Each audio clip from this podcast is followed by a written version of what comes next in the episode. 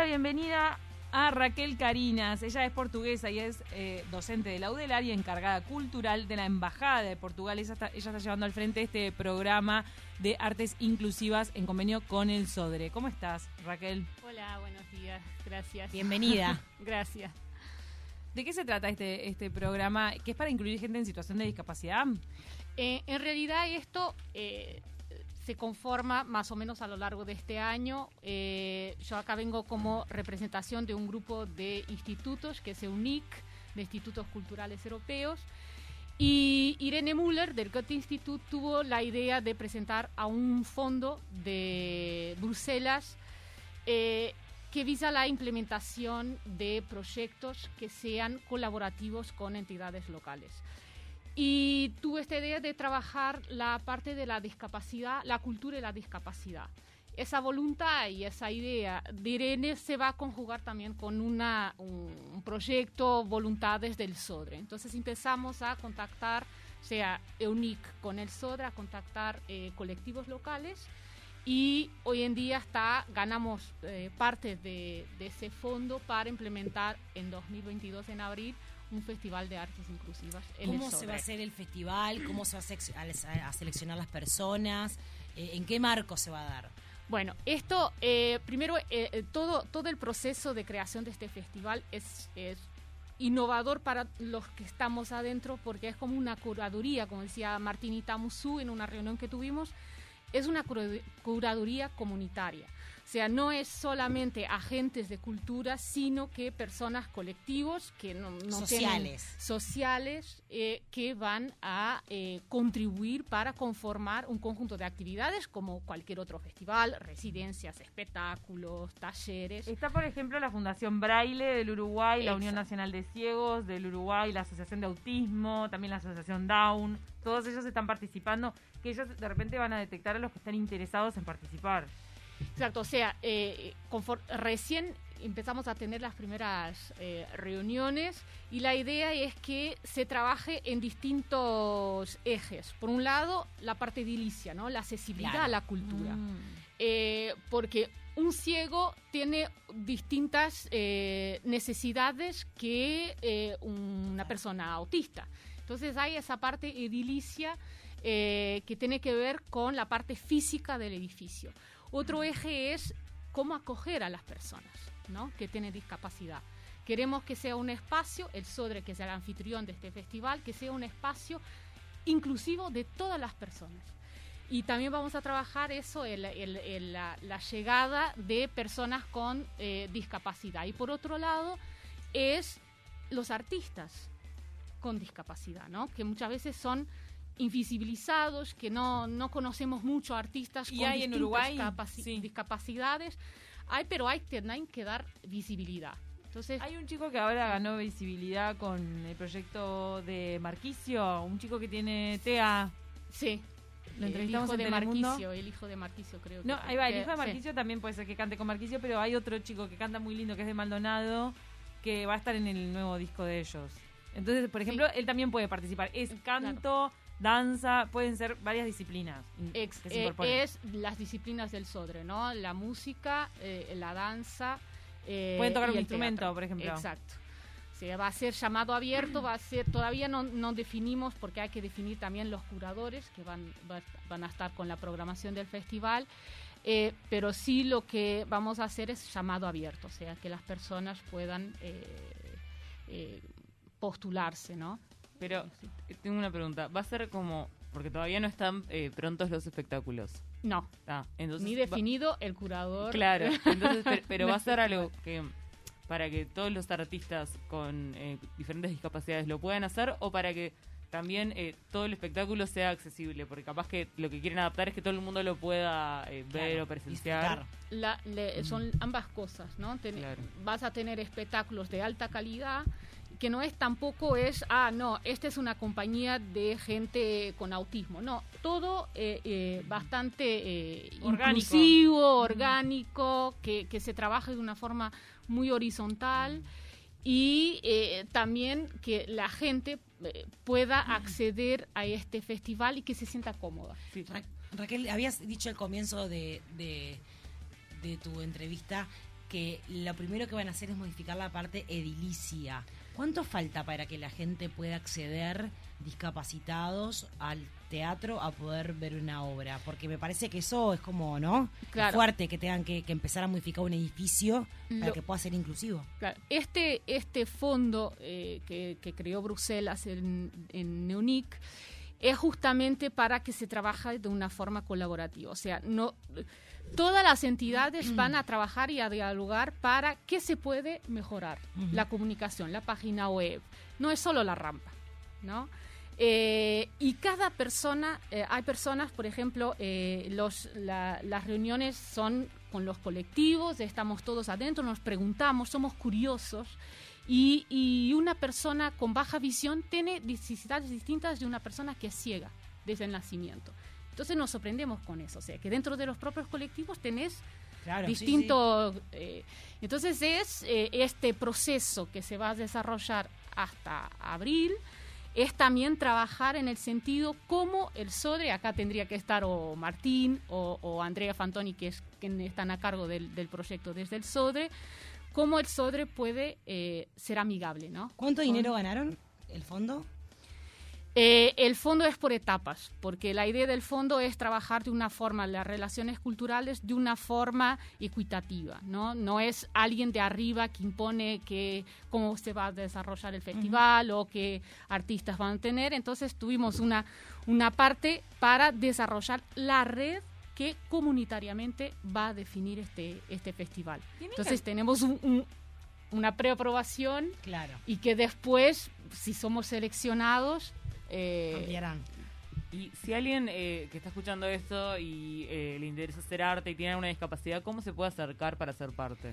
eh, la comunicación la está centralizando el SODRE, o sea que se pueden comunicar con el SODRE, que están interesados en participar de esta red, es una red abierta, eh, y que está bueno que tengamos perspectivas distintas. eh, porque así también hacemos un festival que sea más sólido y que sea más abarcativo de las distintas eh, personas, ¿no? Al estar trabajando con el Sodre, ustedes seguramente están en contacto con María Noel Richetto, la directora del Ballet Nacional del Sodre. Ella tuvo una experiencia con Danceability, que es como la organización internacional que más tiene terreno ganado en esto de incorporar personas en situación de discapacidad y que hagan danza.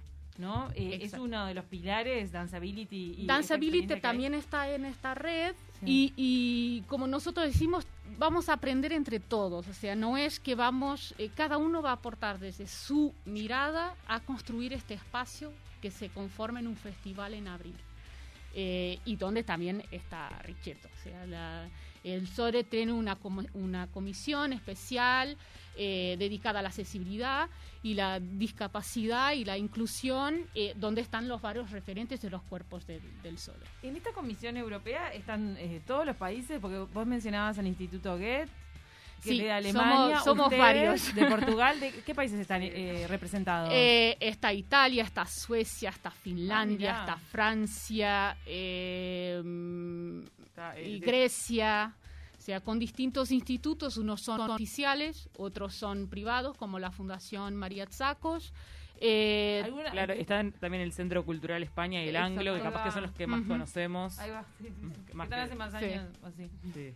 Y me imagino que cada país tiene también un camino recorrido, una experiencia propia en cuanto a la incorporación de personas, la inclusión de personas. Claro, esto empieza con el Goethe porque dentro de este grupo UNINI fue el primero a, eh, a estar atento de cómo vamos a, a- a trabajar estos temas de la inclusión que a veces es tan eh, difícil. Entonces acariñó esta idea eh, y obviamente que esto como se va, los otros institutos se van reenganchando, ¿no? Y teniendo esa mirada distinta, ¿no? Ver que, que no se, quedar cerrados, sino abiertos a, a- a estas otras miradas que a veces son tan eh, invisibilizadas por nuestra sociedad. Bueno, ¿y vos hace cuánto que estás acá en Uruguay? Yo hace casi 15 años, casi uruguaya, Casi uruguaya. ya tomo mate, ¿Ya tomas mate, sos matera?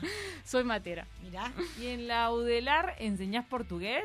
En UDELAR, yo trabajo en el Centro de Lenguas Extranjeras de la Facultad de Humanidades eh, y es un centro que ofrece eh, clases de idioma, de distintos idiomas, a toda la comunidad universitaria. Esta es una pregunta re descolgada. ¿Pero han estudiado el portuñol de la frontera? Sí, hay varios, eh, tiene una larga trayectoria el portuñol de la frontera que hoy en día eh, yo soy de lingüística, entonces eh, llamamos portugués uruguayo. Ah, ¿le llaman portugués Eh, uruguayo? sí, portugués uruguayo y tiene una larga eh, trayectoria de estudios de, de la UDELAR eh, y que han eh, pasado la frontera. O sea, hay gente que viene de afuera a estudiar el portugués eh, uruguayo. Y en Portugal, España también se da como es- ese portuñol tan marcado como Eh, acá en mm. nuestra frontera. Hay cuestiones de contacto de, de lenguas que, que son semejantes. Ah, Sin embargo, el el, proceso histórico es distinto, ¿no? Ujú. o sea, ah, porque eh, claro, está el gallego. Que Claro, como el gallego se último. parece más al portugués Claro, que el el gallego y el Portugal en un determinado momento histórico fuimos del mismo idioma, ¿no? Claro. Y después nos vamos, nos vamos separando. Y acá el portugués uruguayo era el portugués llegó antes que el español a la frontera. Ujú. Eh, entonces son procesos históricos Claro. distintos. ¿no? ¿Hay diferente portuñol en distintas partes de la frontera uruguaya? O sea, ¿es, es igual el portuñol? Te estoy matando. Bueno, pregunta. Pero tal vez, porque si ustedes lo estudiaron, me encanta. no, yo no soy especialista. Eh, por al ejemplo, el portuñol de Rivera es diferente al de Melo, al de, al de- Bueno, inicialmente los estudios de Elisa Encín, que fue de los primeros que estudió el docente de la UDELAR, identificaba distintas dialectos del portugués uruguayo, ¿no? distintos tipos. y un- también en. Artigas diferente, sí. Exacto. Eh, hoy en día se nota mucho más una continuidad que una separación, ¿no? Que sea el de Rivera, de Artigas. Hay, Pero- hay un escritor uruguayo que escribió en portuñol, que la rompió también, incluso llegó su poema al New Yorker, que lo traducieron al inglés. Fabián Pero supuestamente en el inglés estaba todo, o sea, con una sintaxis propia del, es- del español traducido en inglés, Claro. estoy casi segura. Como que no se notaba el portuñol el- en la traducción. Es Fabián Severo, que es un crack, le mandamos un saludo, lo hemos entrevistado. Raquel, Claro. muy duros para aprender acá el, el portugués. ¿Cómo, cómo ves al, No, al no, estudiante? no. Eh, eh, el estudiante uruguayo es, es increíble. Wow. Eh, tiene una gran facilidad Mirá. en aprender el portugués. Somos Porque el español es muy cercanos. difícil lo que pasa también. Quizás por eso, porque ya hablamos una lengua natal que es muy difícil. Y somos lenguas cercanas, ¿no? Eh, y, y- y yo siempre digo a mis estudiantes, ustedes somos lenguas hermanas, nos entendemos, si yo hablo en portugués y vos hablas en español, lo más probable es que entiendas la mayoría de las Claro. cosas que yo te voy a decir y al, y al revés. revés. ¿no? Y entonces digo, eh, lleven ese bagaje a la hora de escuchar, a la hora de hablar, a la hora de leer algo que esté en portugués, porque Claro. eso los facilita y son, eh, el nivel es muy elevado Ah, de, de portugués. Sí, eh, también es que son como de raíz latina, no tanto el Claro, español claro. como el portugués, Sí, sí. y por eso Sí. no, no es tan difícil para nosotros aprenderlo, igual que el italiano, ¿no? Exacto. para, para los uruguayos, pero es fundamental aprender portugués acá. Me acuerdo, yo fui a clases también. Yo fui a Porque clases en el. Y Fer es bilingüe, trilingüe. Ay, aparte lo que ¡Sos sea. triqui! Trilingüe. Pero perdón, ¿qué hablas? Inglés, español y ¿Portugués? portugués. Un poquito de hebreo. Un poquito de hebreo. Ah, bueno, cuatri. cuatri, Pero, ¿vas a meter un no, no, pero eso es- ahí ya estoy robando la plata. Para vos, no, Cuatri. ¿Vos, Camila? Pues estamos con una profesora adelante. No, que tomé clases de portugués, pero te juro que no, no me sale. Creo que no Yo fue tomé clases suficiente. de portugués, que no puedo decir nada porque estaría robando la plata como el hebreo de Fer. Italiano, inglés y español. Ay, qué, qué lindo. Ah, ¿italiano metés? Pará, pará. Con- solamente con el del liceo no seas ladri. No, las clases particulares. Pero, Ah, clase pero, particular. pero el italiano. inglés también. es- es El sencillo. italiano al liceo no es suficiente. Para, po- pobre, la, la sacamos totalmente de lo que vino a, a decir. ¿cuándo, ¿Cuándo entonces hay fecha para cuándo comenzaría el festival o todavía? El festival es en abril de 2022. Todavía no está definida la, la fecha exacta, pero en abril de 2022. si todo tenemos sale el- bien, ya capaz hasta podemos ir sin tapaboca. Ojalá, Ojalá, Imagínate. sí.